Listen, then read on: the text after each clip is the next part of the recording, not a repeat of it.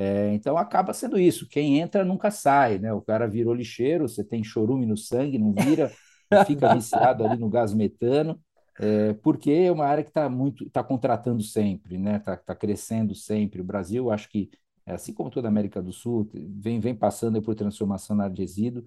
E é exemplo do que, do que a gente teve aqui na década de 50, 60, 70, né, do século passado, é, o lixo começou a, a, passar na década de 90, na virada do século, etc. agora. Então, uhum. essa chegada aí de tecnologia é, de controle, de monitoramento, de acompanhamento, isso acabou, acaba fazendo com que quem está no setor é, não saia.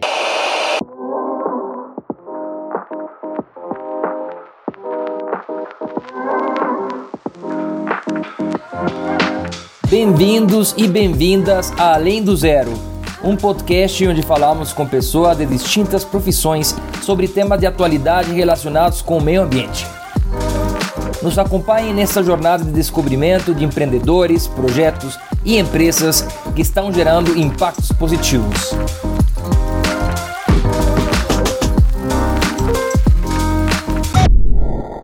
Olá pessoal, meu nome é Paulo Laguardia e esse aqui é o podcast Além do Zero que é um podcast onde conversamos com pessoas e profissionais de diversas áreas e países sobre temas atuais relacionados ao meio ambiente. Esse podcast eh, tem o objetivo de né, expor eh, assuntos relacionados às ciências e tecnologias relacionados ao meio ambiente. Lidamos, por exemplo, com assuntos como mudanças climáticas, biodiversidade, gestão de resíduos, bem como as suas implicações na vida das pessoas e das empresas na América Latina, no Brasil, em todos os países que compõem a América do Sul, da do, América Central e eh, do mundo, né? Temos aí eh, audiência, inclusive fora da América Latina. Então é um prazer estar com vocês hoje.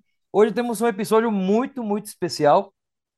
É, temos a duas pessoas que, bom, particularmente conheci já alguns anos atrás especialistas expertos, é, especialistas na área de gestão de resíduos, especificamente é, na área de aterros sanitários e outro tipo de tecnologias.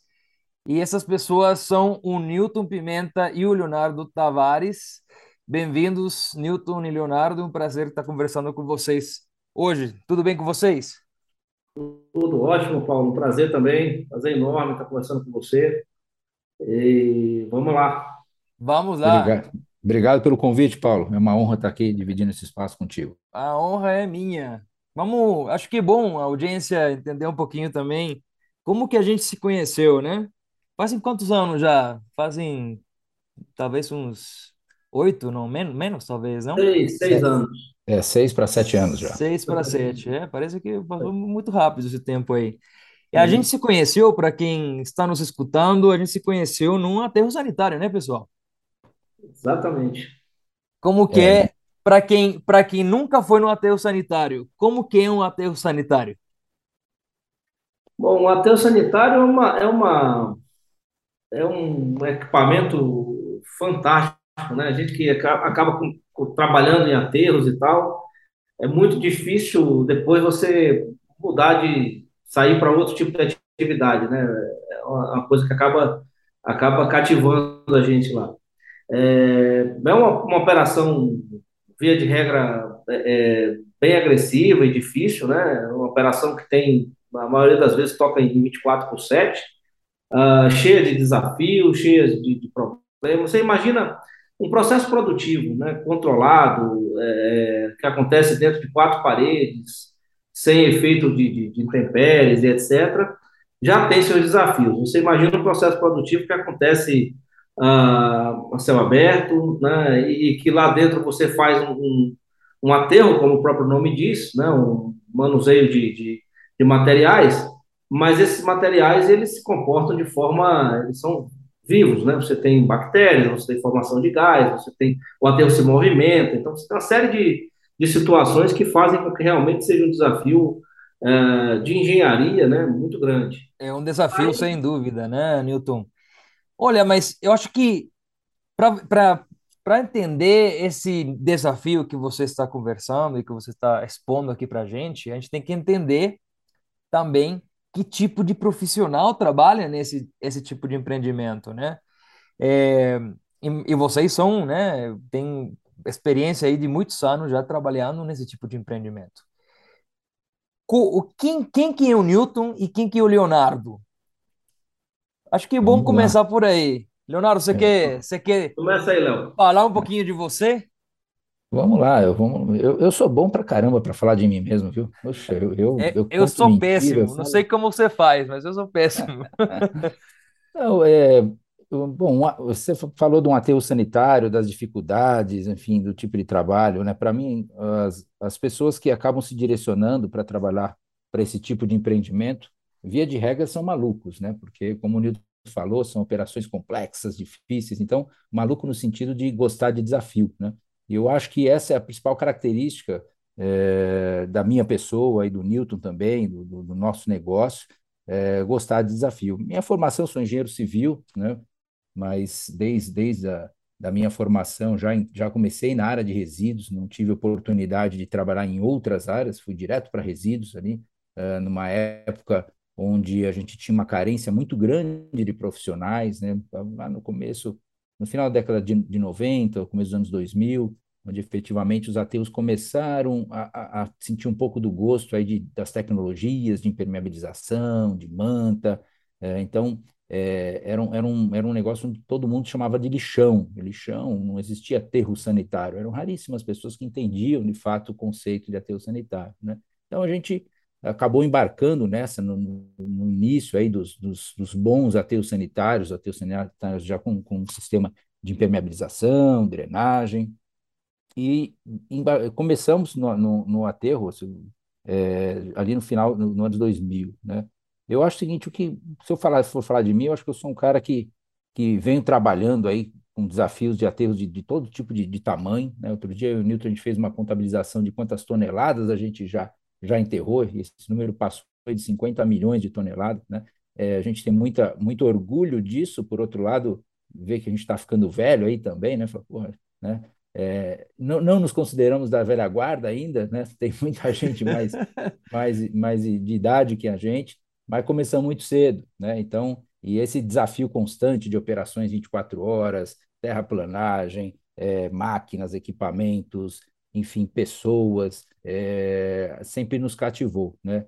É uma atividade onde requer muita dedicação de quem está lá, né? Assim como toda, todo tipo de atividade. A diferença, eu acho, que a gente forma uma família muito mais fechada, porque você convive com uma operação muito agressiva, como o Nilton falou. Então, é, só é possível dar certo quando realmente você tem uma equipe muito fechada, né, muito, muito, é, eu diria, muito partícipe, assim, muito, muito, é, todo mundo se solidariza com a operação, né? É, então, é, isso eu acho que foi o grande estopim aí para para deixar a gente nesses 20 e poucos anos aí operando em aterro sanitário. E assim, e não tem regra, né? Isso que é interessante, por mais que a gente tenha normas, a gente tem condutas, a gente tem no Brasil aqui as NBRs, é, mas quando a gente cai para dentro da operação dos aterros, cada aterro é uma, uma realidade, é uma verdade, é um desafio, não tem manual, não tem nada. Então, é, é uma coisa extremamente cativante, né? Então,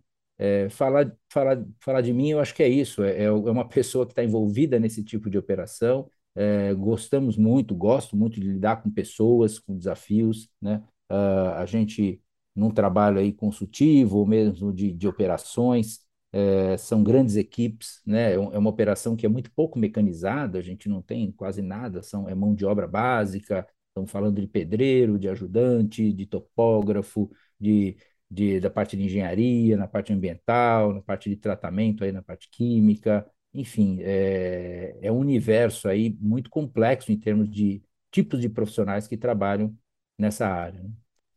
É, sem dúvida, é uma atividade muito, muito, muito especial, né? Que precisa disso tudo que você mencionou. Acho que, é, sem dúvida, a parte humana é fundamental, né? É, sem dúvida, a resiliência, né? A, a capacidade de lidar com, com a gestão de resíduos 24 horas é, do dia, durante 365 dias do ano, é complexo. E também ressalto aí da, da fala do Léo a questão da adaptabilidade, como você muito bem falou, cada aterro é um aterro e vai depender do, da situação do clima, vai depender do tipo de resíduo que é produzido. É, é uma atividade apaixonante, é, é sem dúvida alguma, Léo. Obrigado.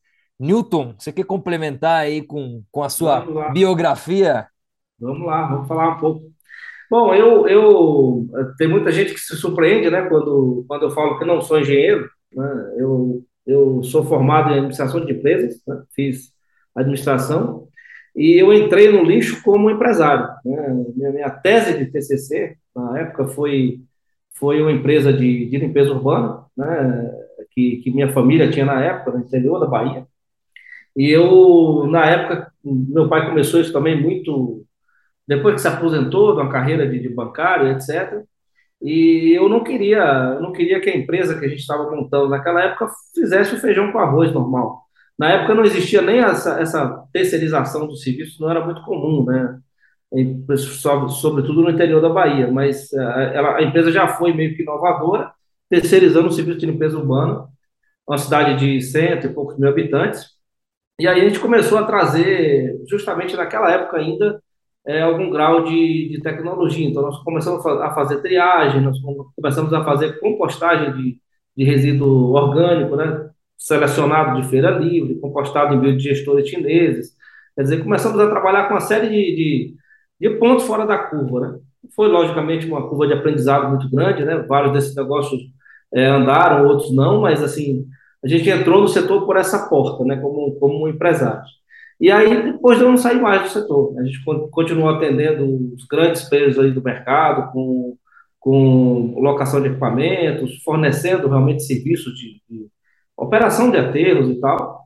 Uh, e daí, desde então, a gente não, não saiu mais do segmento. Uh, a gente teve um, uma oportunidade em 2012 é, de trazer um equipamento de compactação para Salvador na época, um compactador de resíduos alemão, o Bomag, é, e que na época foi uma, também um, ponto fora da curva, não existiam equipamentos daquele porte, né, operando no Brasil. Ah, e aí, quando a gente trouxe equipamento, e, foi realmente uma, uma, uma engenharia de contrato, etc., para a gente conseguir trazer uma máquina que não tinha aqui, não tinha população no mercado, etc., e a gente tinha um, algumas travas né, de, de contratuais. A gente tinha que, que performar, né? tinha que atingir uma produtividade tal e tinha que atingir uma densidade tal. E quando o equipamento chegou, começou a operar e etc., a gente teve a dificuldade de saber o seguinte: como é, como é que eu sei que eu tenho a, a densidade de 1,20, que é aquilo que eu prometi? Né? Como é que eu sei que eu vou conseguir uma produtividade de 300 toneladas por hora para poder garantir o número de horas máximas que o equipamento que a empresa pagaria pela máquina. É, se, a, se, o aterro não tinha nenhum controle é, é, seguro, nem de uma coisa nem de outra. E aí a gente conseguiu, começou a ver que o desafio de ter esses indicadores no aterro eram muito grandes. O próprio grupo que a gente trouxe a máquina, que é o grupo Solvi, na época tinha por volta aí de seus 30 aterros sanitários, e não existia uma, um padrão de controle de densidade. Quer dizer, cada aterro controlava isso de acordo com a premissa própria. Não existia uma padronização uh, de como é que forma esse indicador. Né? Desconta o solo, não desconta o solo, uh, como é que é o efeito do recalque, etc. E aí nós fizemos todo um trabalho a quatro mãos com a engenharia da Solvi e conseguimos padronizar esses indicadores. Uh, e aí a gente conseguiu medir efetivamente o que estava sendo feito ali Uh, felizmente, depois de um trabalho árduo, aí, gente, o pessoal da fábrica da Alemanha veio para o aterro, para entender o nosso resíduo. A gente viajou para várias operações fora do Brasil, fomos até a fábrica também, e aí a gente conseguiu encaixar um sistema de operação e dar o um resultado. É... Só que desse processo, quando a gente terminou de ver isso tudo, a gente bateu o olho e enxergou disse: olha, tem negócio aí, tem dinheiro na mesa. Né? Esse, esse trabalho de conseguir implantar indicadores, saber se a coisa está funcionando e etc., foi dali que nasceu o embrião do que hoje é a QLS. É, e dali que nasceu por quê? Porque foi justamente nessa ocasião que eu encontrei, que eu, que eu conheci o Léo. Ah. É, o Léo foi até o aterro para visitar ele ouviu falar da máquina e tal, marcou uma visita, foi lá para ver o equipamento. É, e aí a gente começou, ele já disse de cara, fez 78 perguntas, né, nos primeiros cinco minutos de conversa. Foram 150, Newton. 150. Conheço o Léo, foram 150 perguntas. Exatamente. Ele esqueceu das outras. Ele esqueceu é. E aí, foi que a gente começou a debater e não parou mais, né? Depois ele fez um grupo de trabalho, começou a analisar e etc. Uh, e daí uh, fizemos análise para o aterro onde ele trabalhava na época, etc. Assim, trouxe uma contribuição fantástica para a operação em si. Uh, e dali a gente continuou se falando e só, só bicho, tem negócio na mesa aí, vamos, hum. vamos botar esse sistema para rodar. E daí a gente criou o nosso padrão, né, o nosso método operacional hoje de, de aterros, é, que tem feito é, um estrago em relação a, a, a derrubar custos e, e, melhorar a performance em aterros. A gente vai entrar nesse ponto agora, Newton. Justamente que você já nos contou a história, até você conhecer o Leonardo e as 150 perguntas. Mas da, da, sua, da sua fala, eu gostaria de ressaltar dois pontos. O primeiro é que a área de resíduos, de forma geral, e a área de aterros em específico, ela é uma área que nos permite inovar muito, né? Ela, ela é muito aberta ainda, apesar de existir já há muito tempo. É, você acabou de mencionar, você trouxe um equipamento de fora que nunca ninguém tinha operado no Brasil, é, a questão de compactação que talvez na época ninguém prestava atenção, né? Que não é só colocar resíduo em camadas e pronto. Não, é, a compactação tem tudo a ver com uma excelente qualidade operacional, o impacto que isso tem na vida útil do aterro e assim sucessivamente. Então, a inovação, acho que é um dos pontos que eu ressaltaria da fala do Newton. E a segundo, o segundo ponto, é, que é uma coisa que ficou gravada na, na minha cabeça, para quem não sabe, eu também trabalhei em aterro sanitário, é, mas minha história com resíduo, ela começou um pouquinho antes, bastante antes, na verdade. É, quando me formei do colégio na Guatemala, é, eu já era apaixonado por resíduo, né? E meu TCC do colégio, quando eu tinha 18 anos de idade, foi é, a é, utilização de resíduo orgânico para gerar biogás para comunidades rurais da Guatemala. E isso me leva ao segundo ponto que eu queria ressaltar quem entra no lixo não sai no, do lixo, né? Uhum. É, Leo, você quer comentar sobre essa frase que foi repetida já por várias pessoas de diversas empresas ao longo do, do da nossa profissão? É, nós, nós, somos exemplos vivos disso, né? Eu acho que, é, como o Nilton comentou, desde, desde cedo aí trabalhando na área de resíduos, é, eu lembro da, da, minha primeira entrevista, quando eu fui entrar na antiga Interpa, que era uma das maiores empresas do Brasil, se não a maior empresa do Brasil na área de resíduos. E, e eu, na época, eu passei por uma entrevista, era um grupo grande, tinha mais de 100 pessoas lá, engenheiros tal, e, e eles iam contratar, no final do dia já ia sair com, com uma pessoa contratada, né? E, e, era processo daqui, dali, passa para outra sala e vai triando, e vai peneirando, vai peneirando, e, fui, e eu fui ficando, né? Uh, no final, ficamos um grupo de 10 pessoas, uh, numa última salinha, e eu lembro que a, a, a, última pergunta ali foi: olha, como é que você está preparado para atuar na área de resíduo? Tal, e cada um deu seu discurso maravilhoso, tal, tal, tal.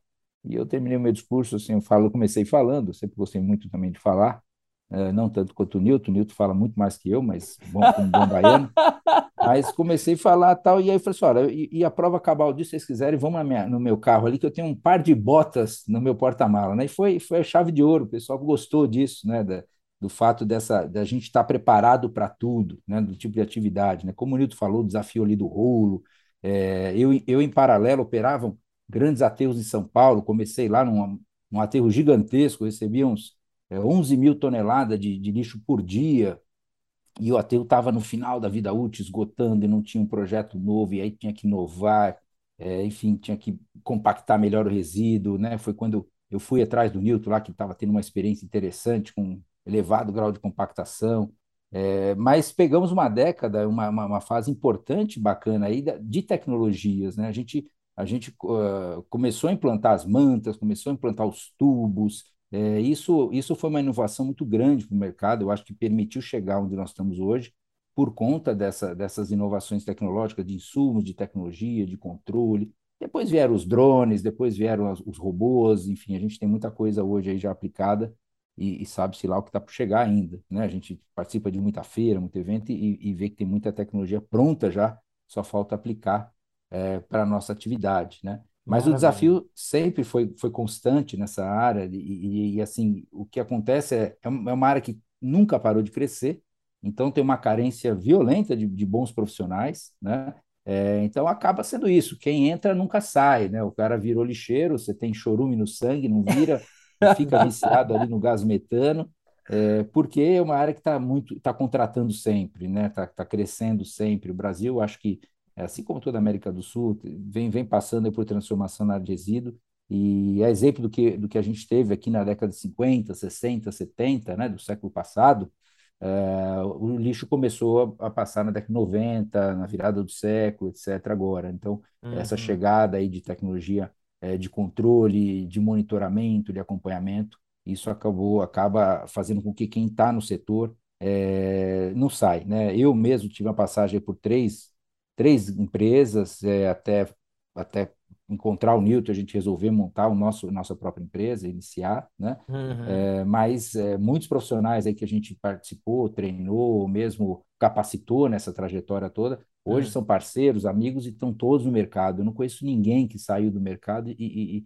e, e se saiu, não volt... que não tenha voltado, né? Claro. Então, assim, tem uma é demanda gigante. Isso é isso é, é bem bacana quando a gente vê uma área aí. É, eu eu eu bom, eu sou eu sou suspeito que a gente conversa com gente para todo lado e está o tempo inteiro. Semana passada mesmo, eu estava no cliente, eu estava com o motorista, convencendo o motorista, estava me levando para o aeroporto a fazer engenharia. Eu falei, nossa, isso aqui é demais, você precisa aprender esse mercado aqui. É. É, outro dia foi um Uber, eu peguei um Uber e do para o aeroporto e o cara tinha em cima do, do, do, do, do painel do carro um, um, uma retroescavadeira.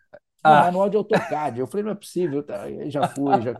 Então a gente, a gente é, é, é apaixonado. a gente é apaixonado e, hum. e, buscamos sempre trazer bons profissionais para dentro. Então eu acho que respondendo um pouco essa questão de quem entra não sai é porque realmente é, é uma coisa que motiva a gente e assim e não é brincadeira não. Quando a gente fala que lógico todas as áreas têm os seus desafios, têm, têm as suas metas, etc. É, mas é, a nossa área ela, ela, ela, ela, é extremamente cativante por conta de quem gosta realmente de, de, de, de novidade, quem gosta de, de, é, é de cada, cada dia matar um leão diferente. Literalmente. É, é, é aqui que fica. É, né? é desafiador e é, é, muito especial, sem dúvida. Mas acho que é importante, pessoal, não sei se vocês concordam, é, certamente tem muitas pessoas que estão nos escutando nesse momento que não tem muito claro ainda o que, que é um aterro sanitário. Acho que é importante a gente explicar o que, que é um aterro sanitário, que impactos ele tem, é, tanto positivos como negativos, por que, que ele é importante para a nossa região em América Latina e onde ele se encontra nesse, nessa evolução tecnológica né, que sabemos que está acontecendo. Vocês têm algum comentário sobre essas várias perguntas que, que acabei de fazer? Bom, eu, deixa eu falar um pouco da parte técnica do aterro aí, o Nilton fala um pouco do mercado, que eu acho que é interessante, né? Tá o aterro sanitário, eu, eu, eu participei de uma entrevista uma vez numa televisão, num programa de televisão, já faz um bom tempo, eu tinha até bastante cabelo naquela época, é, e a gente dava o exemplo de que o aterro sanitário é um imenso saco de lixo, né? Então, é, é um lugar onde a gente destina todo o resíduo, centraliza o problema, né? Então você traz todo o resíduo para uma única área e essa área passa a receber esse material e ali vai ser é, disposto, compactado e vai ficar ali é o cemitério do lixo, né? Vai ficar ali eternamente até até vir algum tipo de processo que possa eventualmente, como a gente tem hoje, de, de mineração, de começar a reexplorar essas áreas. Mas essa não é, não é a grande realidade. A grande realidade é que os aterros eles têm uma vida útil é, normalmente longa, né? são áreas que, que vão se ampliando, vão, vão, se, vão se retaludando, a gente vai colocando lixo em cima de lixo, camada em cima de camada, para explorar aquele espaço físico o máximo possível, e ela vai operar ali por bons anos. No Brasil, a, a norma pede no mínimo 10 anos de operação, mas a média de operação dos aterros passa de 20 anos. Né? Então, são áreas que vão ficar muito tempo operacionais. Né? É uma rotina logística de chegada, pesagem do caminhão, caminhão sendo é, direcionado para frente de operação, ali, dependendo do porte do empreendimento, você vai ter é, pequeno, pequenos equipamentos, ou grandes equipamentos, ou conjuntos de equipamentos, como tratores de cera, escavadeiras hidráulicas, que vão fazer todo o trabalho de acomodar esse lixo em camadas, em alguns lugares a gente chama de células, ou em fases, e aí vão construindo pirâmides. Né? A gente tem alguns modelos de aterro sanitário, aterros sanitários piramidais, aterros sanitários pequenos que são em cavas, aterros sanitários que, que aproveitam áreas, por exemplo, de, de mineração ou cavas de pedreira. Então, tem vários tipos de modelos de, de, de, de, de construção de aterro sanitário. Né? Então, Léo, o, o aterro sanitário é uma obra de engenharia, né? É só para ressaltar esse ponto. E ele é totalmente diferente do que um lixão, né? Você pode talvez mostrar para as pessoas que estão nos escutando qual a diferença básica entre um aterro sanitário e um lixão? Bom, é, o, o aterro sanitário é tudo isso que eu falei. A gente tem um, um controle tecnológico, né, não só da parte, eu acho que vital aí que caracteriza o aterro sanitário, que é a sua impermeabilização. Como eu falei, esse imenso saco é a gente garantir que os poluentes que vão ser gerados, que estejam ali, não entrem em contato com o solo e com a água. Né? Então, para isso, você aplica a tecnologia através de engenharia, é, colocando plásticos, mantas, e aí tem diversos produtos. O mais comum nos aterros sanitários é o polietileno de alta densidade, o PAD. São mantas que você coloca por baixo do aterro, soldadas, e com isso você cria essa estanqueidade. Isso eu acho que é o principal, a principal característica de um aterro sanitário em termos de poluição. É, a gente tem outras questões de cobertura diária do resíduo para evitar proliferação de vetor, odor, infiltração de água é, e também garantir estabilidade. A gente tem aí a, toda a parte de monitoramento e acompanhamento, desde o cercamento para evitar que pessoas vão dentro do aterro fazer catação, pegar o resíduo, uh, como também o monitoramento de estabilidade, né, porque são maciços, como, como já foi comentado aqui, a gente tem um processo de degradação e ele vai mudando o seu formato, ele vai afundando, né, que o termo técnico para isso é recalcando, ele vai recalcando e não é de uma forma homogênea, não é de uma forma totalmente controlada. Então, a gente precisa monitorar isso, acompanhar. Então, tem muita tecnologia empregada, é, e o, acho que o, e o lixão é o oposto disso. Né? Normalmente, a gente está falando de áreas é, que não passaram por processo de licenciamento, uh, onde o lixo é disposto lá sem nenhum tipo de controle. Na maioria dos lixões, a gente tem presença de catadores, crianças, famílias morando dentro da área, vetores, mosca, urubu, outros pássaros, a contaminação do lençol freático e do seu entorno todo, né? E essas são características muito fortes dos lixões. Os lixões eles pegam fogo também, é muito comum você ter uh, queimada no lixão, e isso até com parte da solução, às vezes falta espaço, o pessoal toca fogo no lixo para que ele queime, gere mais espaço, e com isso uma poluição gigantesca, né? Então, assim, são, são duas coisas que é, completamente distintas, né? Eu acho que a única coisa em comum que você tem nos dois é o resíduo, né? Eu acho que talvez seja só isso, né? O resíduo ele tem dois destinos, ele tem dois caminhos, ou ele vai para um lixão, ou ele vai para um aterro sanitário. Entre os dois, a gente tem aí algumas categorias, aterros controlados, e aí vai variar de país para país, de região para região, para caracterizar o que, que realmente é o lixão e o que, que é realmente o aterro sanitário. Mas uhum. o aterro sanitário é, é, muito fácil reconhecer, você vai ver primeiro pelas suas licenças, é, e por todo esse controle ambiental e cuidado tecnológico. A gente tem aterros sanitários muito bem operados, tem aterros sanitários que não são tão bem operados também, né? Uhum. E uma característica do aterro sanitário é que ele tem que ter um cuidado extremo e contínuo. Uhum. Se a gente para de cuidar do aterro sanitário, ele vira em pouco tempo, mas em muito pouco tempo, um lixão, né? Então, uhum. é muito comum aterro sanitário mal controlado, mal operado, que acaba, né, infelizmente, virando um lixão. Maravilha. Então, para todo mundo que está nos escutando, fica claro então aqui que um aterro sanitário é completamente diferente de lixão. Um aterro sanitário é uma obra de engenharia eh, que evita ou busca evitar justamente tudo que o lixão eh, né, provoca, contaminação, emissão de gases para a atmosfera, eh, problemas sociais de diversos tipos e assim sucessivamente, né? Agora, Newton, considerando isso tudo que o, que o Leonardo comentou agora, como você enxerga isso na nossa região? Qual o papel do aterro sanitário na América Latina? E, lógico, você pode trazer é, né, como um exemplo a experiência que vocês têm na QLS É, no Brasil, especificamente, acho que o Brasil ele tem liderado já há alguns anos a questão de gestão de resíduos e área ambiental de forma geral. Como você enxerga isso na América Latina de forma geral? Excelente pergunta, Paulo. O, o aterro sanitário, na verdade, ele é um grande, ele é um grande aliado do meio ambiente. A partir do momento que você encontra no aterro uma solução, talvez a solução mais barata, né, no, no ponto de vista é, de solução completa, ou seja, uma solução que resolve o problema e, e, com o custo mais baixo que a gente pode, que a gente pode ter no segmento. Não, não existe outra alternativa mais uh, econômica do que o aterro sanitário hoje para tratar resíduos.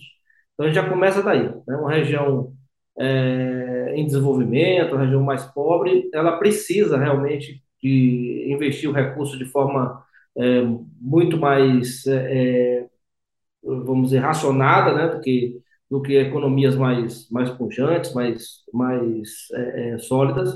Então esse esse aspecto da economicidade ele é fundamental para uma solução funcionar.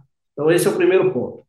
Uh, o, detalhe, o outro ponto é que o aterro sanitário ele é, é o melhor hub para desenvolvimento de tecnologias de tratamento alternativos.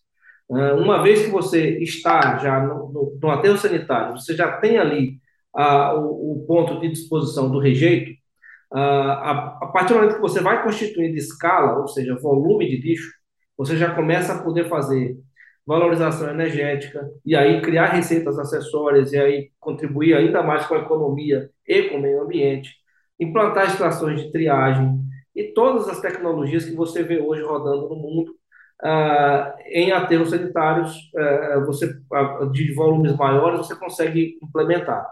Então isso é um, é um grande ponto também. A gente tem que entender o aterro sanitário como como uma um projeto de longo prazo, onde você vai incorporando tecnologia, vai gerando negócios, vai gerando receitas acessórias é, e chegando àquele, àquele, vamos dizer, ponto onde o tratamento é, é mais interessante, onde você tem um maior aproveitamento. Uh, a gente é, é, muito a, a, gente é muito confrontado né, uh, no setor por, por pessoas que, que acham que o aterro é um mal necessário ele não é um mal necessário, ele é necessário, ele é importante e ele é um ponto de partida para outras tecnologias. Uh, você hoje fazer uma, uma, uma estação de, de valorização energética, por exemplo, no Brasil, com a nossa legislação, com as condições, com a, a geração distribuída, né, que é a GD, que facilitou muito a implantação de projetos menores, de menor porte, uh, você precisa aí no mínimo de 200, 250 toneladas por dia para começar a pensar em ter um motor e gerar um megawatt, um mega e meio uh, num, num aterro sanitário. Então, para isso você precisa de volume. Uh, só que isso lhe traz uh, receita, além de você, uh, vamos dizer, controlar a queima do carbono e evitar que esse, que esse metano seja uh, lançado na atmosfera. E para quem não sabe, o metano ele tem um poder de, de, de, contaminação, né, da, da, um gás de efeito estufa 24 vezes pior do que o gás carbônico. Então, é, é fundamental você ter a queima controlada do metano. Você, além de fazer um, um, uma medida ambiental muito interessante, você consegue gerar receita e consegue gerar também crédito de carbono, uma série de outras, de outras receitas e, e também de geração de emprego. Então, assim, a gente entende que o aterro é o início uh, de, um, de uma rota tecnológica que pode vir sendo implementada à, à medida que o aterro estiver é, operando. E aí, com isso, você consegue ampliar a vida útil do próprio empreendimento. Você começa com um aterro com vida útil de 20, 25 anos, incorpora uma, um rolo compactador de resíduos, aumenta 20, 30% da vida útil do aterro, incorpora uma triagem de materiais, você retira ali é, é, plástico, produz é, combustível derivado de resíduos, né, o famoso CDR, etc., retira mais uma parcela importante de, de material que iria consumir o espaço do aterro. E com isso, você vai fazendo, vai gerando receita e aumentando a vida útil do empreendimento. É assim que a gente entende o aterro sanitário, né, como a, o ponto inicial de, uma, de um empreendimento que vai ter possibilidades infinitas de, de é, negócios no futuro, mas desde o ponto zero começa a tratar o, o resíduo da forma adequada uh, e, e, e, evita que você tenha problemas aí de contaminação e de, uhum. e de acidentes, etc. Eu concordo, Newton. Acho que é, o aterro, nos últimos anos, ele né, tem sido visto de uma forma um pouco mais negativa, mas na verdade eu, eu acho também que, que são estágios evolutivos né, na gestão de resíduos. E para uma região como a nossa, na América Latina, na qual ainda muitos países operam grandes lixões com inúmeros problemas ambientais e sociais, é, o aterro sanitário é a solução mais rápida, mais barata e é, que pode ser implementada quase que né, é, um, é, um, é um período de tempo é, que é razoável né, para a gente resolver um problema gravíssimo que temos. Né? São vários os países, a gente conhece aí alguns, né, é, que né, é, é, um, é um, uma questão, a gestão de resíduos a nível é, país tira a competitividade do país, tira a visibilidade que esse país pode ter para explorar outros mercados, né? E aqui que entra um ponto muito importante, né? A gestão de resíduos, os aterros sanitários, de forma específica, eles podem ser é, vistos como um negócio, né? É um grande negócio e as pessoas ainda não conseguiram enxergar esse grande potencial de negócio. Eu gostaria de perguntar para vocês, Léo e Newton, o que que a QLS faz é, para justamente né, promover uma adequada gestão e uma operação de excelência nos aterros sanitários. Como vocês né, ajudam esses operadores a, a terem empreendimentos de, de sucesso? Vamos lá. Eu, eu vou começar a falar sobre a, a parte de produtividade, Léo, e depois você, você fala do, das outras verticais aí, projetos, etc. Pode ser? Tranquilo. Vamos, Vamos lá. lá. Vou te interrompendo aqui, não tem problema também. Tranquilo. É, bom, Paulo, a gente, a gente tem uma, assim, a gente aprendeu durante esse tempo, né? É, como eu já te falei, lá atrás a gente desenvolveu um método operacional é, e aprendeu que assim, a gente começou a entender que no mercado a gente tem assim, em todas as empresas, a gente tem um, uma, uma camada ali de, da média gerência, etc., que é uma camada que tem uma educação formal e continua estudando, se especializando. E tem a, aquela turma de base, operador, assistente, o cara fica na praça lá, o bandeirinha, etc. Gente que não tem uma formação e que é, é, não frequenta ambientes de aprimoramento é, profissional. Então, isso acaba criando um gap entre, entre a engenharia, a equipe da gestão e a turma operacional muito grande. E quanto mais você, você estuda, você se aprimora, é, como gerente, como tocador de, de, de, de, operação, você se distancia dessa equipe, né? porque você vai falando outra língua. Né? O que a gente costuma usar na, na nossa, nas analogias que a gente faz hoje na, na operação é isso: é, falam línguas diferentes. E aí você encontra essa, essa dificuldade. Muitas vezes o cara quer implantar uma determinada situação na empresa, mas ele esbarra com a falta de capacitação da equipe. Então a gente começou um processo é, de educação corporativa, onde a gente vai para a frente operacional junto com a equipe, e aí utiliza de treinamento teórico, prático, de dinâmicas, muita didática, e ensina para essa equipe, para os operadores, para o bandeirinha, para o assistente, ensina os conceitos, ensina a, a, a trabalhar com processos, né? traz o processo para dentro da operação, ou seja, começa a trabalhar de forma modulada, começa a trabalhar com controle de distância. Um outro, outra coisa que a gente implanta que, que dá um resultado fantástico é o desmembramento de metas e indicadores. Né? Se você, a gente gosta de dar o exemplo seguinte: uh, vamos dizer que você, é um vendedor de sapato. Uh, se você quer vender, vendedor de sapato porta em porta. Se você quer vender é, 10 sapatos, você tem que fazer 100 visitas. E para fazer 100 visitas, você tem que fazer mil ligações. Então, o seu indicador são as mil ligações. Né? Você, mil ligações dá quantas ligações por dia? Seu indicador são as, as ligações. A mesma coisa a gente leva para dentro da operação. Se eu quero ter uma produtividade de 120, 130, hoje a gente tem alcançado 140, 150 toneladas por hora nos aterros. Se eu quero ter essa produtividade, o que é que eu tenho que fazer lá na frente operacional? Eu tenho que manter minha distância controlada, eu tenho que manter a inclinação da rampa controlada. A, a manivela que está na mão dos operadores é essa. Né? Não é, não é, ele não tem como, como aumentar a produtividade por decreto ou fazendo coisa mirabolante. Ele tem que controlar o número de passadas, ele tem que ter um sentido de trabalho coordenado. E quando ele entende isso e começa a operar isso de forma é, sistêmica e, e, entendendo o que ele está fazendo, a gente começa a encarar, primeiro, um ganho de eficiência brutal e, segundo, um ganho de motivação também. Porque nada melhor do que você chegar para trabalhar e você saber o propósito do seu trabalho, conhecer o que você está fazendo. Então, assim, o que, o que tem acontecido nos aterros que, que a gente tem é, assessorado é, são verdadeiras transformações mesmo é, e, e, e, aspectos culturais.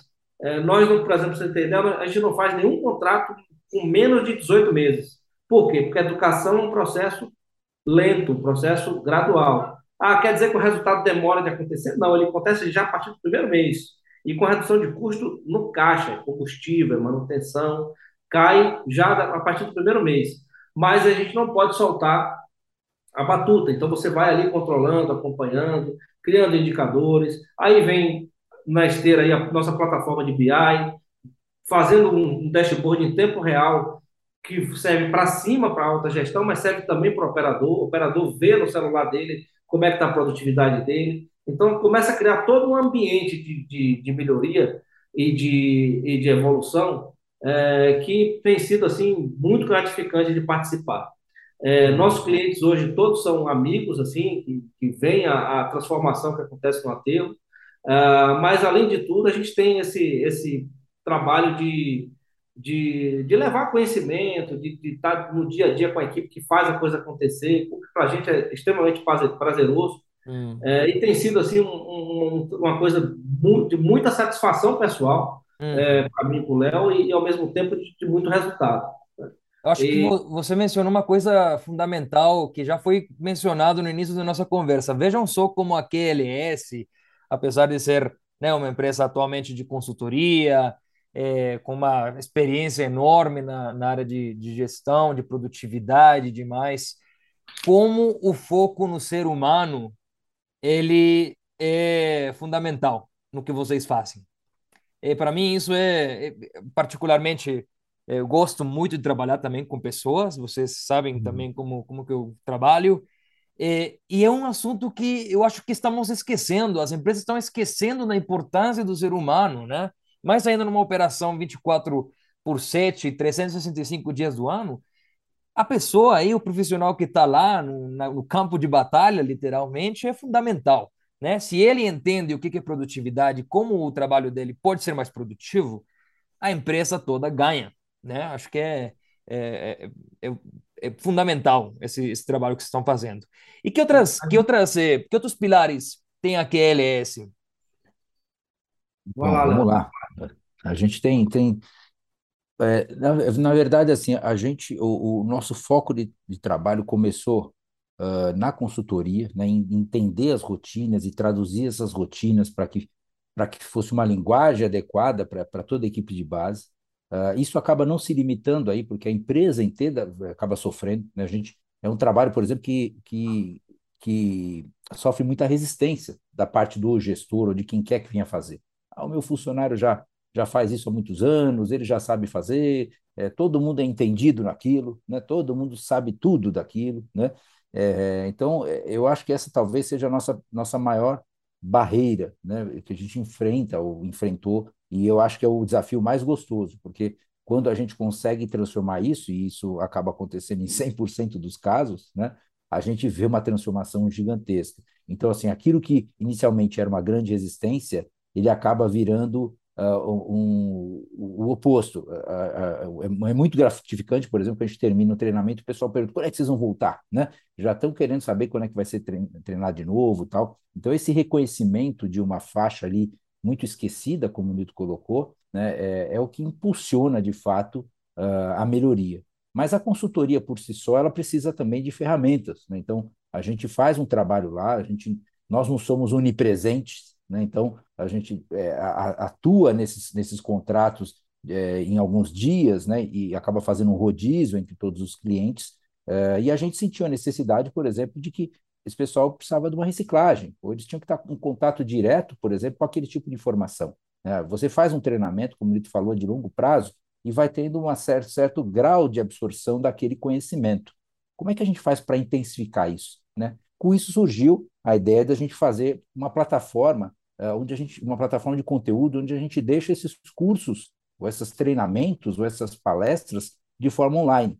Então, um cliente nosso, seja, ele tem acesso à plataforma de conteúdo, onde lá ele vai, por exemplo, pegar um treinamento sobre drenagem. Então, ele já, a gente já passou sobre esse treinamento em campo, já reforçou, mas ele quer revisar, ele quer ouvir direito, e, e também aquela pessoa às vezes não estava 100% naquele dia para ouvir aquele treinamento, ou o que acontece muito nas empresas também, você tem alguma rotatividade, entrou uma pessoa nova, é, alguém estava de férias, então com isso acabou, é, a gente acabou criando também uma plataforma de conteúdo onde uh, as pessoas têm acesso a essas informações de forma online, ela cadastra, então a gente consegue ver quem está assistindo, quando assistiu, ali ela pode deixar dúvidas, e isso acabou virando um business também para nós, né? É, alavancando acaba, os cursos também. Hoje a gente desenvolve cursos é, em company, a empresa contrata, a gente faz um curso específico para a empresa, dentro da empresa, com a equipe dela. Né?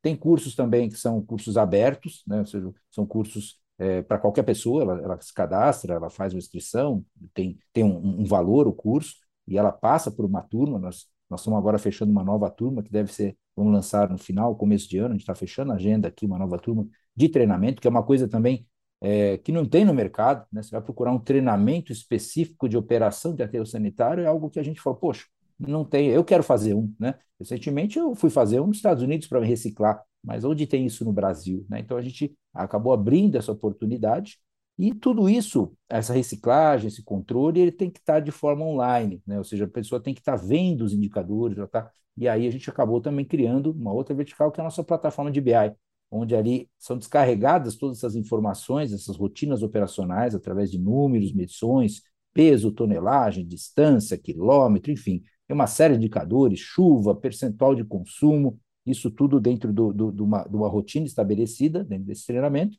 e ali nessa plataforma de BI, a gente gera gráficos aí é, online, ou seja, diariamente toda operação, ela, ela conhece, ela vê seus números, e aí você tem as metas, e o que é mais legal, Paulo, nisso, é que a gente consegue parametrizar, por exemplo, a gente consegue trabalhar o número de forma dinâmica, entender, poxa, será que se chover 20% a mais, o meu aterro vai gerar quantos por cento a mais de chorume? E cada aterro vai ter sua história. E como a gente está implantando essa plataforma e ela já tem um banco de dados é, temporal interessante e também uma quantidade interessante de, de, de aterros já dentro da plataforma, é, isso vem crescendo de forma exponencial, a gente consegue comparar operações que até então não se conheciam, né?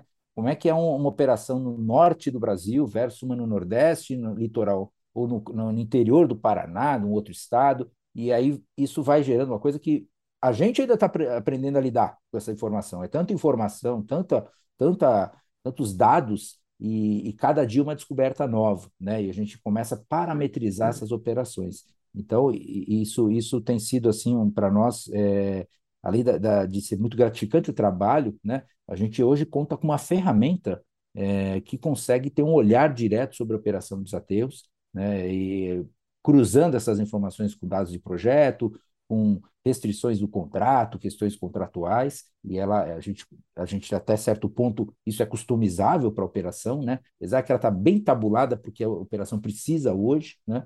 É, se você seguir o que está ali, nós já estamos cobrindo aí, digamos, 90% do que um ateu precisa conhecer da sua rotina, né? Então, hoje a gente roda com, com a plataforma de BI, é, com a plataforma de, de conteúdo, né? Uh, além dos, dos, cursos em company e cursos que a gente dá. Fora, lógico, a consultoria, né? E é uhum. legal, interessante também, só para finalizar essa parte da, da, verticalização, a consultoria também, ela, ela, por vezes, ela tem um foco muito na operação, de treinamento de equipe, etc., e existe uma consultoria também estratégica, mais a nível diretivo e donos de empresas. Hum. Hoje a gente tem muito processo é, de M&A, de fusões, de aquisições, de compras, né? Então, é um trabalho que acaba é, traduzindo muito dos dados da operação, que normalmente ela não conhece, né? e vai melhorar sua performance operacional, vai melhorar sua condição de precificação, né? e alavancar o negócio eh, para eventuais fusões, compras, aquisições e expansões. Ah, excelente, hein? Parabéns aí para os dois. Acho que todos, os- todas as verticais que o Leo mencionou estão agregando, eh, estão, né, oferecendo um valor é, inestimável para os operadores de aterro, os futuros operadores de aterro, empresas que queiram entrar no, no ramo, empresas que queiram comprar outras empresas, empresas que enxergam no, no seu, né, nos seus colaboradores, é, né, é, como peças fundamentais nesse contexto. Sem dúvida, acho que não conheço nenhum, nenhum curso de como operar aterros sanitários. Certamente vocês serão dos primeiros. E eu gostaria de, de perguntar aí para as pessoas que nos escutam é, fora do Brasil, essas ferramentas e essas verticais que vocês atuam, é, vão estar disponíveis também para no futuro para outros países? Como que funciona? Considerando que é tudo digital, acredito que seja possível, não? Exato. É, o, o curso, a gente fez uma primeira turma até para conhecer o mercado, etc. E se surpreendeu com a demanda com, e com a própria é, é, interesse das pessoas, né? Pela, pelo esse tipo de conteúdo.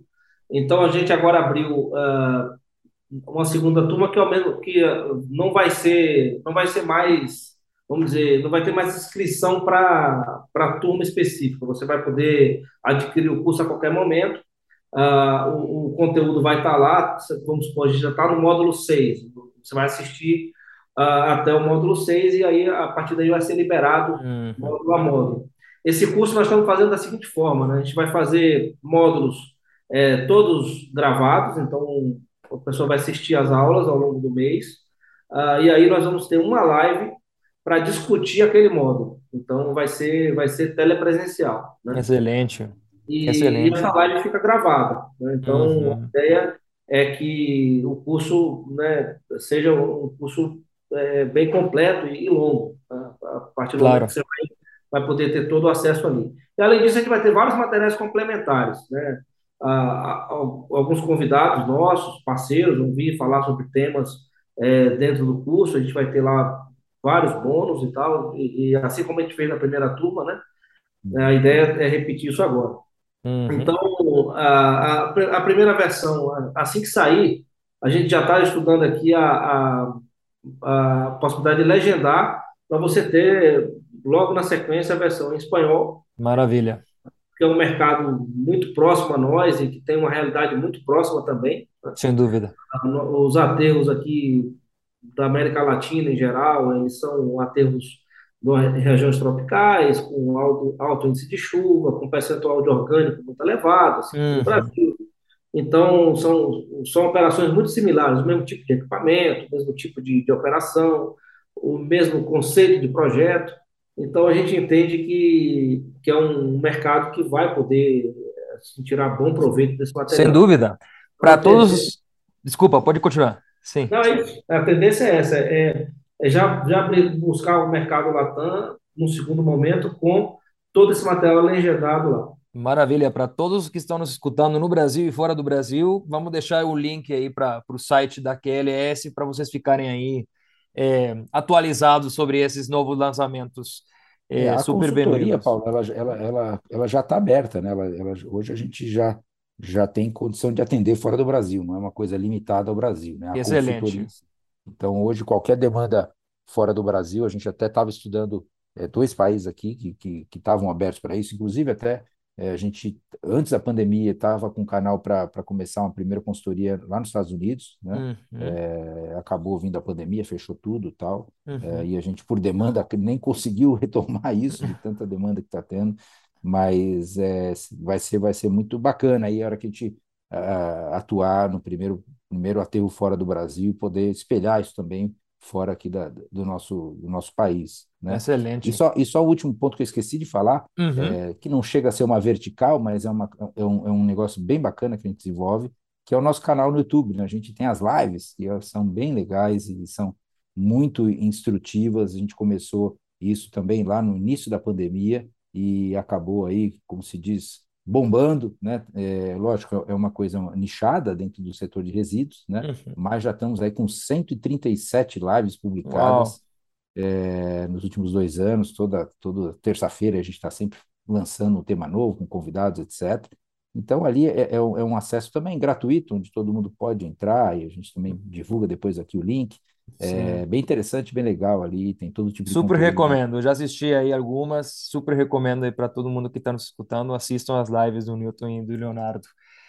É, ótimo. Já para ir fechando, pessoal, evidentemente é, a vida do empreendedor não é, né, não é só cor-de-rosa, né? Certamente teve aí alguns obstáculos que vocês vieram enfrentando ao longo dos últimos anos. Gostaria de, de tocar um deles, talvez o que, né, foi mais forte, o que vocês mais aprenderam é, ao longo desses anos todos de gestão de resíduos, de aterros sanitários, de empreendedores, né, que vocês são. É, tem algum que vocês lembrem? Ah, tem diversos, mas, E continuaremos tendo, mas né? Eu acho que é legal Isso isso, né? aí, sem dúvida.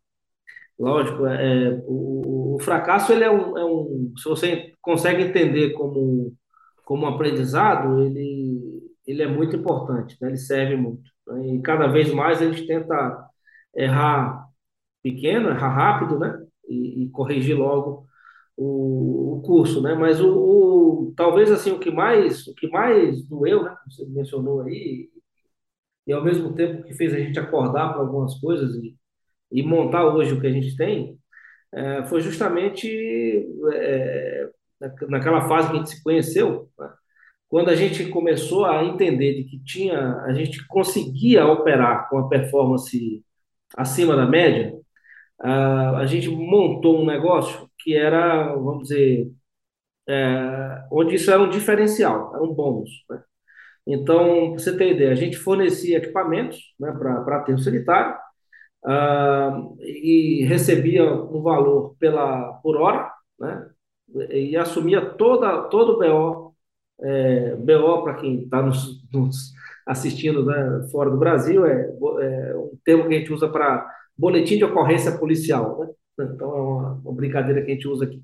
Mas assumiu toda a, a- todos os problemas operacionais a um preço fixo, né, de por hora, e, a- e toda a operação era conosco. Então, operação, manutenção, custos de tudo era conosco. Ah, e para conseguir, vamos dizer, ganhar mercado, o que, é que a gente fez? A gente criou um sistema de o seguinte: ah, eu consigo operar a 120 toneladas por hora, então eu vou consumir muito menos horas de máquina. Então, eu vou garantir para o meu cliente que a fatura dele de locação vai ter um teto, né? baseado com 500 de resíduo. E os concorrentes não conseguem, é, não conseguiam fazer isso, por quê? Porque a nossa hora, é, em tese, era até um pouco mais alta, o valor, né? Porque a gente acabava compondo é, é, uma, uma- um monte de outras empresas, a empresa que era dona da máquina, etc. Então, acabava fazendo uma, uma cesta de serviços ali. Ah, então, nosso valor podia até ser um pouco mais alto, mas como a gente garantia performance, ah, o custo final nosso era mais baixo. E assim foi, a gente conseguiu rodar muito bem, ah, e conseguiu assim, ampliar o número de contratos de uma forma, questão de três meses, a gente, a gente é, é, fechou seis contratos em lugares diferentes do país inteiro e, e teve sob nossa gestão 120 equipamentos. É, 120 equipamentos rodando 24 por 7 em aterro sanitário. né? Então foi aquela, aquela expansão muito grande ah, mas aí foi que a gente veio descobrir o seguinte: ah, existia uma, uma assimetria de risco muito, muito difícil. Ah, e que assimetria é essa? É, se você fizesse tudo certinho, se desse tudo certo, ah, não tivesse nada errado, você ganhava 20. Mas se você fizesse qualquer coisa errada, ou se desse algum, você perdia 200. Então, assim, é, e num contrato como esse, em algum lugar sempre estava acontecendo alguma coisa. Então, você estava muito bem na operação, aqui batia o motor de um trator, era 200 mil reais de prejuízo.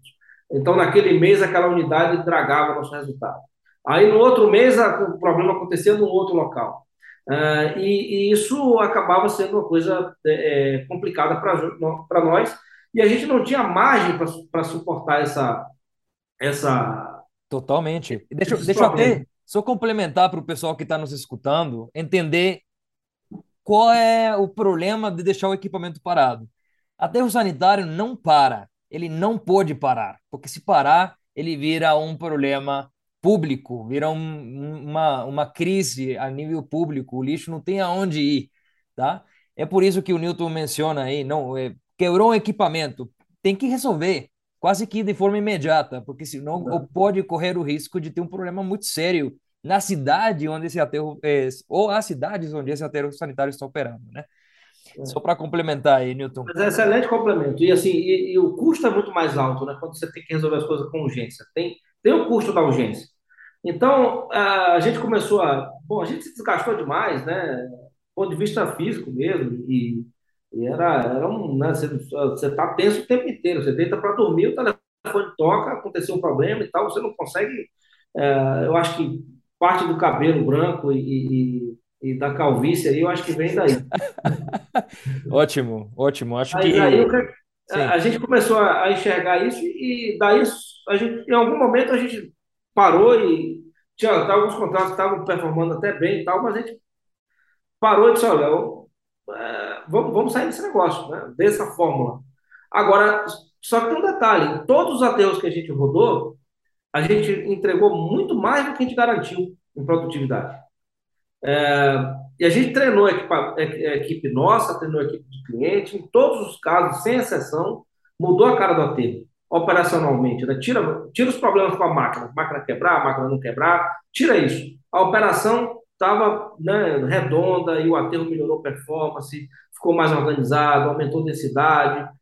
Peraí, vamos, aqui tem dinheiro, vamos vender isso aqui, vamos vender o que a gente sabe fazer e o que a gente gosta de fazer. É, entrar no aterro hoje fazer treinamento com a equipe, o pessoal às vezes se surpreende, né? A gente pratica muito a questão do, do gemba, né? Tá no local. Então, o aterro roda três turnos. O pessoal contrata consultoria e tal, daqui a pouco chega a gente lá, uma hora da manhã. Vocês aqui, é, a gente vem no turno da madrugada, vem treinar o pessoal no turno da madrugada. E é isso aí, não tem jeito. Né? A gente gosta de viver aquilo ali e tá. Quer dizer, isso para a gente não é problema. Isso a gente gosta de fazer. O que a gente não gosta de fazer é ficar preocupado, é, é, é bater com o fornecedor, é, é, sabe, aquela, aquela, aquele é, desgaste que a gente tem no, no, normalmente com o cliente, a agenda negativa é muito ruim. Então, a gente acabou filtrando, né, tirando toda essa parte ruim e ficando com uma parte que dá resultado, que, que encanta o cliente e que nos dá, é, é gratificante para nós fazer. Então, Totalmente. Eu acho que acho que o ponto de vocês terem aprendido e terem conseguido, né, é, digamos, separar o que, que fazia mais sentido para o cliente efetivamente é o grande aprendizado desse, desse tropeço, desse né, obstáculo, desse fracasso que vocês tiveram, né? Exato. né? É... A, gente, a gente aprendeu fazendo, né, para aprender o que fazer e o que não fazer. Né? Exato. Né? Do ponto de vista de manutenção e etc. Hoje a gente tem todo o conforto para a gente hoje uma das dos pilares da, da nossa consultoria é justamente a manutenção. A gente orienta e ensina o cliente a ter máquina, o que, é que ele tem que fazer, o que é que ele pode fazer, o que é que ele não pode fazer. E a gente sabe disso porque a gente fez. Né? Então, e também porque a gente apanhou. Né? Uhum. Hoje eu sei quanto custa, hoje eu sei o que eu, o que eu tinha que fazer e não fiz. Então, é todo um processo que foi construído na dor, né? E, e, e é muito mas, mais... é, mas isso virou aprendizado e hoje em dia vocês estão transmitindo. Olha que bacana. Vocês estão pegando essa experiência toda e colocando em cursos, justamente para que outras pessoas não tenham que passar por essas dores que vocês passaram. Não, não existe, desde meu ponto de vista, não existe coisa melhor do que essa, né? Você compartilhar aí a experiência para os outros sofrerem menos também num, num tipo de empreendimento, um tipo de atividade super, super difícil. Mas, pessoal, assim, para concluir nossa conversa, que acho que a gente poderia ficar falando aqui horas e horas e horas sem parar, mas eh, eu gostaria de perguntar duas coisas para vocês, coisas e respostas assim. As perguntas, a pergunta e a resposta vai ser bem rápida. A primeira é, se vocês pudessem recomendar um livro, qual seria? E a segunda é uma frase que tenha marcado vocês e que vocês usem ela todos os dias para se motivar a continuar né, indo para frente. Léo está procurando na internet. Não vale, não, não tá, Léo? Está procurando na internet. Está procurando, sim. o, homem, o, homem, dos livros é o Newton, ele vai de livro. Eu, eu vou dar minha frase que eu sempre falo. Vamos é, lá. A gente, a gente, a gente essa, essa questão do tratamento com, com as pessoas, o tratamento humano, né? É, a gente tem uma, uma, uma deseducação, vamos falar assim, uh, com relação a reclamar. Né? A gente reclama de tudo, a gente é, é, parece que até é bonito reclamar, né? Você, você se enturma quando você reclama, né? Quando você é do contra, quando você não quer, quando você externa a sua dificuldade. Então, assim, é, isso é muito, é muito notório, assim, em todos os níveis, né? Então, você chega, a pessoa começa a reclamar, reclamar, reclamar. Até a gente, nos primeiros treinamentos que a gente faz, a gente é, tem um compromisso lá, não vamos ser advogado do passado, enfim, a gente coloca algumas algumas, alguns compromissos ali, assina com sangue esse compromisso é, para virar efetivamente essa página, porque a gente não pode perder tempo. O nosso tempo é, é escasso. Né? Você está num treinamento, você tem que ter a máxima absorção de conhecimento e prática, etc. Então a gente não gosta de perder tempo. Né? Então, uma frase que eu, eu ouvi do meu avô uma vez, né? E, e, e eu nunca esqueço, e a gente fala muito isso, é se reclamar, Deus tira. Né? Então, o que quer dizer isso? Né? Se nós vamos perder tempo reclamando, não tem problema, está ruim para você? Está ruim? A gente tira, ou seja, você sai do emprego, sai do seu negócio, para de fazer o que você está fazendo, e aí a pessoa fala, pô, mas peraí, mas eu gosto disso, eu preciso disso, isso é essencial, é necessário, né? Então, assim, é, não adianta querer é, brigar com tudo, v vamos ser produtivos, gente, vamos, vamos parar aqui e ver o que, que eu posso melhorar, o que, que eu posso fazer pela, meu, pela minha empresa, pelo meu negócio, pela minha família. E aí é uma mudança de chave, sabe? Porque é, a gente faz isso e acaba não ficando só no discurso. Isso é um treinamento constante. Começa a reclamar, a gente fala, não, não vão falar do passado, vocês não fazem mais isso, você qualifica as pessoas. E, e isso é, é, é, bem legal, bem bacana. Uma coisa simples, a gente brinca ali, mas que, que tem dado muito resultado aí quando a gente vira essa chave, as pessoas deixam de olhar para trás, né, e vão só olhar para frente, não interessa como era, a gente chegou numa operação no início, na implantação, ou no meio, ou no encerramento, não importa, o dia anterior para mim não vale nada, é dali para frente, vamos olhar assim para trás para aprender com os, os, erros em algumas coisas, mas as atitudes, nossas ações, são 100% voltadas em coisa nova. Né? A gente escreve do zero, né? vamos começar do zero, passa Excelente. uma régua e é daqui para frente. Então, é, isso tem sido meio que um, um dogma nosso aí uhum. nas nossas nossos treinamentos e, e, e, consultoria. Excelente, muito valioso, viu, Leonardo? Muito legal. Ótimo. Vamos para o livro. Vamos para o livro, Newton. Sei que você gosta de ler. É, a gente tem assim, tem vários livros que são, são é, importantes para esse nosso, nosso método, né, que a gente se baseou. Mas tem um, né, eu vou, vou me concentrar em um só, que eu acho que é, foi fundamental para nós, é o poder do hábito. Né? No uhum. poder do hábito, o Charles Duhigg né, ensina é, que nós somos o que fazemos repetidamente. Né? Então, é, e a gente começa a aprender a, a importância de você identificar os gatilhos que levam você a, a, a determinado hábito.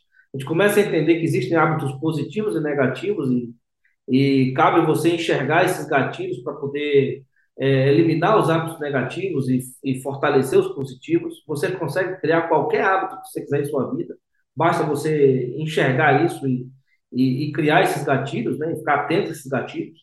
Mas uma coisa que é fundamental que ele traz é, é falar sobre os hábitos corporativos. Quando você fala de hábitos de pessoas, é uma coisa, um processo lento, gradual e difícil. Ah, quando você pensa em grupos, ah, isso se torna ainda mais complexo, mas não é, não é fora de controle.